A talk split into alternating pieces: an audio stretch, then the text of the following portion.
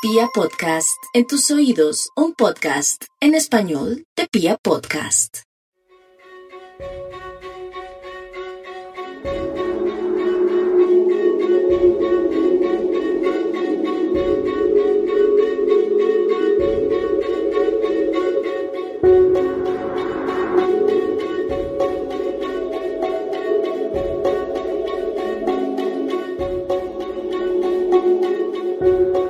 Pocas cosas son tan relativas como la medición del tiempo.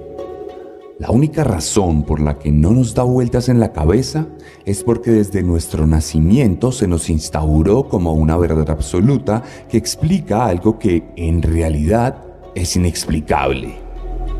Un segundo, un minuto, horas, días, semanas, meses, no son más que unidades de medida que buscan darle un poco de orden al caos configurado por la degradación de la vida misma a través de eso que decidimos llamar tiempo.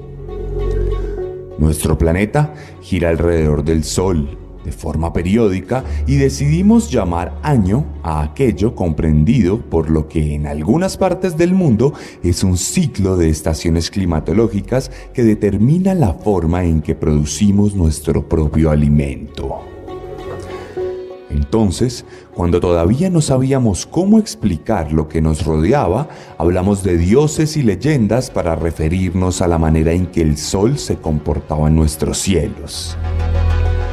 Más adelante, las historias se convirtieron en pautas y las pautas dieron inicio a los calendarios. Cuando el Dios judío cristiano comenzó a reinar nuestras almas, se volvió entonces protagonista heredero de una tradición que terminaría por constituir nuestro inicio de año, el primero de enero el día en el que se cerraba el ciclo de las cosechas y se agradecía por las bendiciones dadas. Este calendario se institucionalizó y más adelante se ajustó a la manera en que comenzó a explicarse el mundo. El caos, de alguna u otra manera, se volvió orden y dejamos de preocuparnos por nimiedades para celebrar el inicio de nuevas vidas cada 365 días. El próximo año me meto al gimnasio. El próximo año aprendo un nuevo idioma. El próximo año, el próximo año, el próximo año. Pero ¿qué pasa cuando el próximo año inicia con un baño de sangre?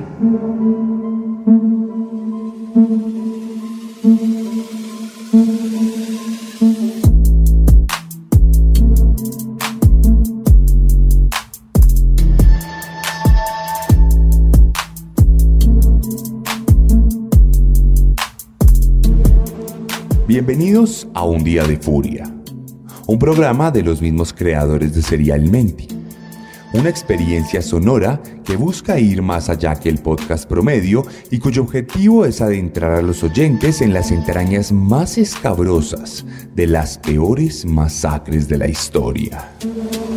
Un Día de Furia, mucho más que un podcast.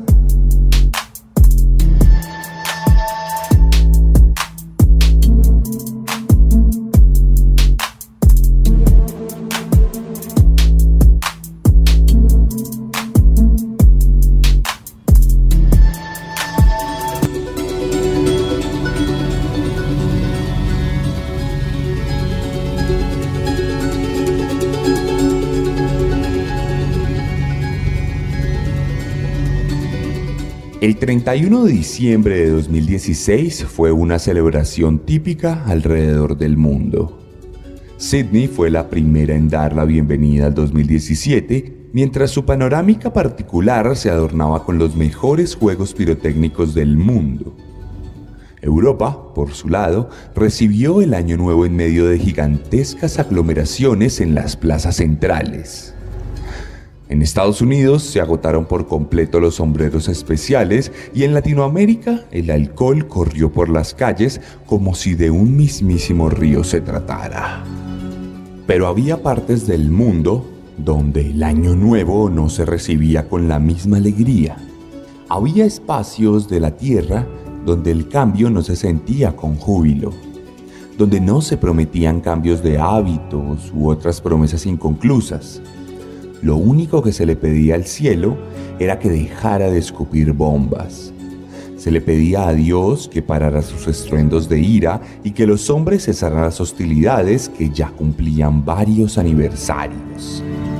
Siria estaba enfrentada en una recrudecida guerra civil desde la primavera árabe de 2011 y lo que empezó como una protesta pacífica se degradó rápidamente en un conflicto lleno de complejidades donde desde un principio jamás hubo un bando de buenos y uno de malos, pues todas las partes involucradas se enfrentaban entre sí, cometiendo pecados y crímenes mientras masacraban a una población civil que nunca terminó de acostumbrarse a las nubes centelleantes y a los caminos de arena asesina que se cirnieron sobre las históricas ciudades de Alepo, Homs y Damasco, convirtiéndolas en auténticos campos de batalla. Para Siria no era un feliz año.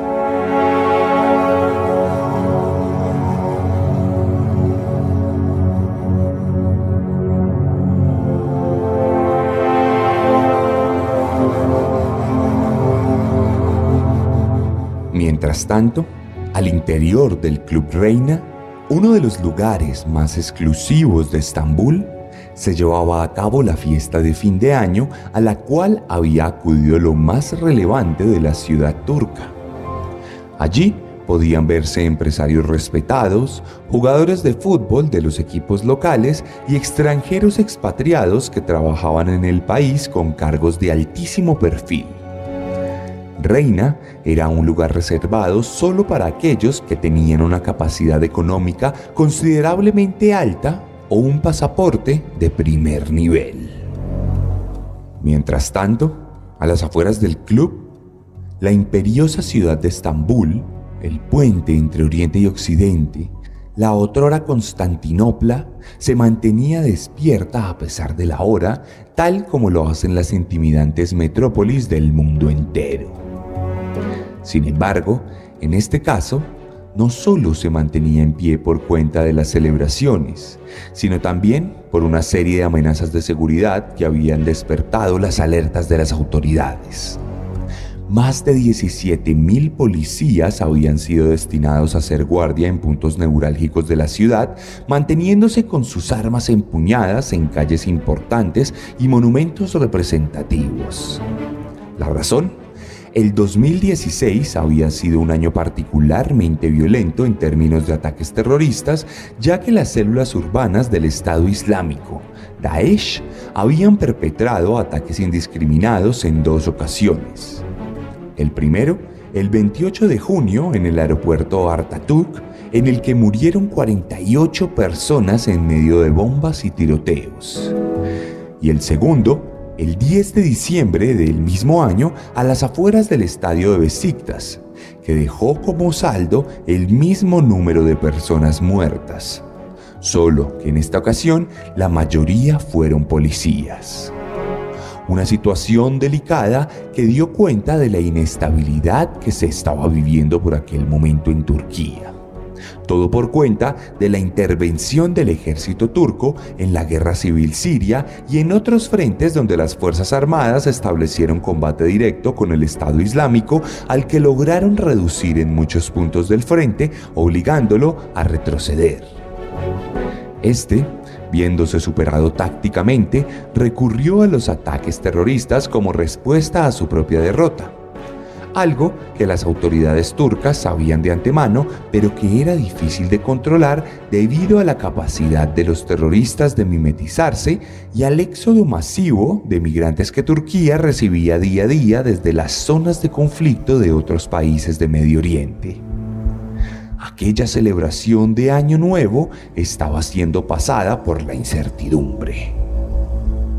Era la una y quince de la mañana ya había pasado la primera hora del año nuevo. Al interior del club, la fiesta se hacía cada vez más fuerte. El licor era cada vez más protagonista y la sociedad se dejaba llevar por el momento. De los 17.000 policías desplegados por la ciudad, solo había uno en la entrada del Club Reina. Y fue la primera víctima de aquella noche.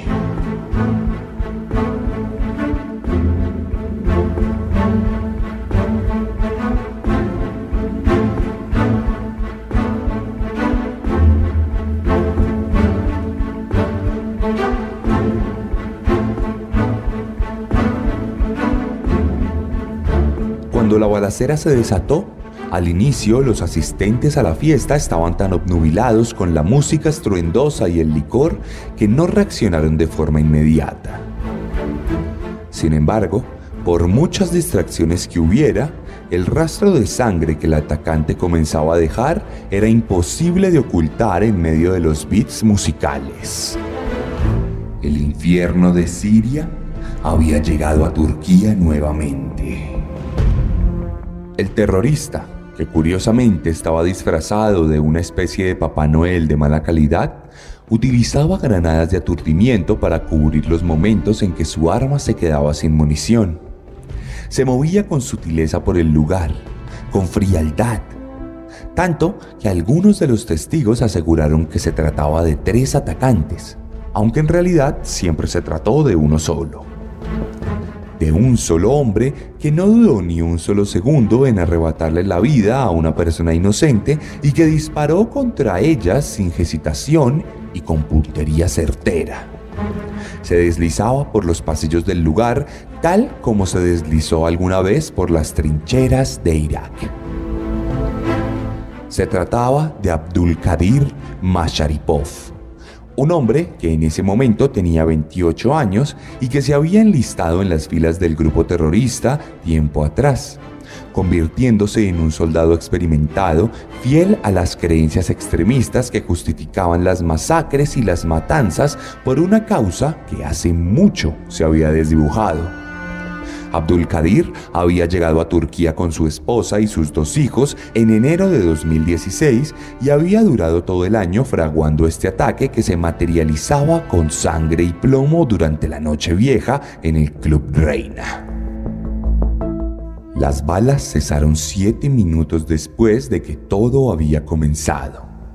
39 personas yacían muertas en la pista de baile, en los baños, en las mesas del restaurante y en los pasillos que ahora parecían una piscina escarlata y putrefacta. 79 más se encontraban heridos por las balas y rogaban a Dios no perecer aquella noche. Entonces, cuando todos los sobrevivientes se cubrían sus ojos, como si eso los protegiera de la muerte, Abdul Kadir tiró el arma al piso y con tranquilidad se fue caminando a la cocina. El autor de los hechos, muy tranquilamente, salió caminando del lugar y se mimetizó con la multitud errante que huía de aquel espacio. Pocos minutos después, algunos de los 17.000 policías llegaron al lugar de los hechos sin encontrar a ningún culpable. El día de furia de Abdul Kabir Masharipov en realidad fue el día de furia de toda una organización criminal que ha materializado los cuentos de horror de miles de personas alrededor del mundo. Daesh se atribuyó los hechos y celebró la muerte de ciudadanos de todo el planeta considerados apóstatas cuyo único crimen fue no seguir los preceptos extremistas fomentados por un grupo de hombres barbudos, vestidos de negro y armados con fusiles de contrabando de los grandes imperios del mundo. En la discoteca perecieron ciudadanos de Turquía, Arabia Saudita, Irak, Líbano, Israel, Marruecos, Rusia, Siria, Canadá y otros tantos países que enviaron sus condolencias y condenaron los hechos. Las autoridades de Turquía bloquearon las redes sociales del país durante unas horas por miedo a la proliferación de noticias falsas y especulaciones, y casi que de manera inmediata bombardearon posiciones del ISIS en Siria, dejando un saldo de 22 muertos esa misma noche.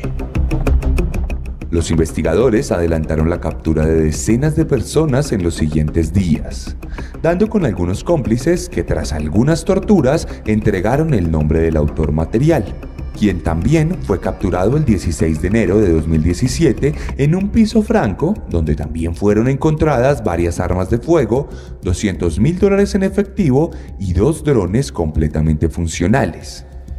En septiembre de 2020, Abdul Qadir fue sentenciado a 1.368 años de prisión por la muerte de 39 personas, por lo que lo más seguro es que muera tras las rejas, alegando que su confesión fue obtenida mediante torturas y que en realidad es inocente.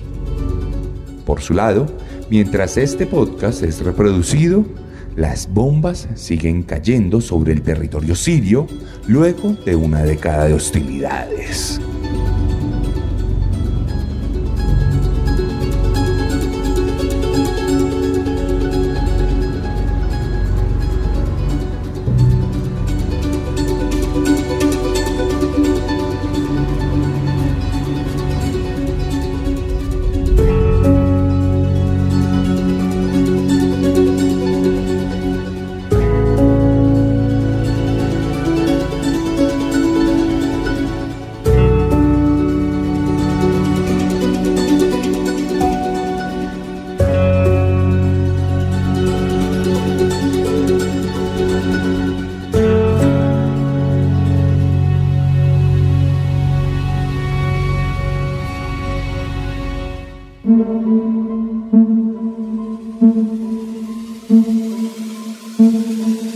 Esta fue la segunda entrega de la segunda temporada de Un Día de Furia, una propuesta narrativa y auditiva de Pia Podcast y su servidor, Sebastián Camelo.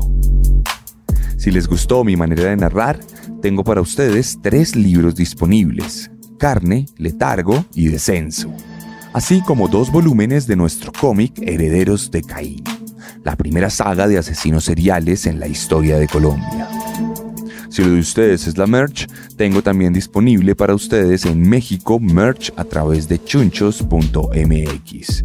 Podrán encontrar camisetas con diseños increíbles y también en Colombia pueden escribirme a través de mi Instagram, arroba el arracadas, arroba el guion bajo guion bajo arracadas.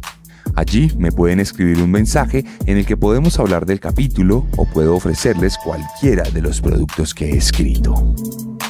Recuerden activar la campana de notificaciones en la plataforma donde estén escuchando este podcast para que no se pierdan ningún capítulo. Y si no conocen serialmente, los invito a escucharlo para que alucinen con los peores asesinos seriales de la historia. El 2021 fue un año de muchos renacimientos, luego de los momentos más crueles de la pandemia. A veces pareciera que el 2022 se viene más virulento que nunca. Traten de disfrutar la noche vieja antes de que vuelva a reinar el caos. Nos escuchamos la próxima semana con una nueva historia de horror. Esto fue un día de furia, cuando el odio se funde en nuestras manos.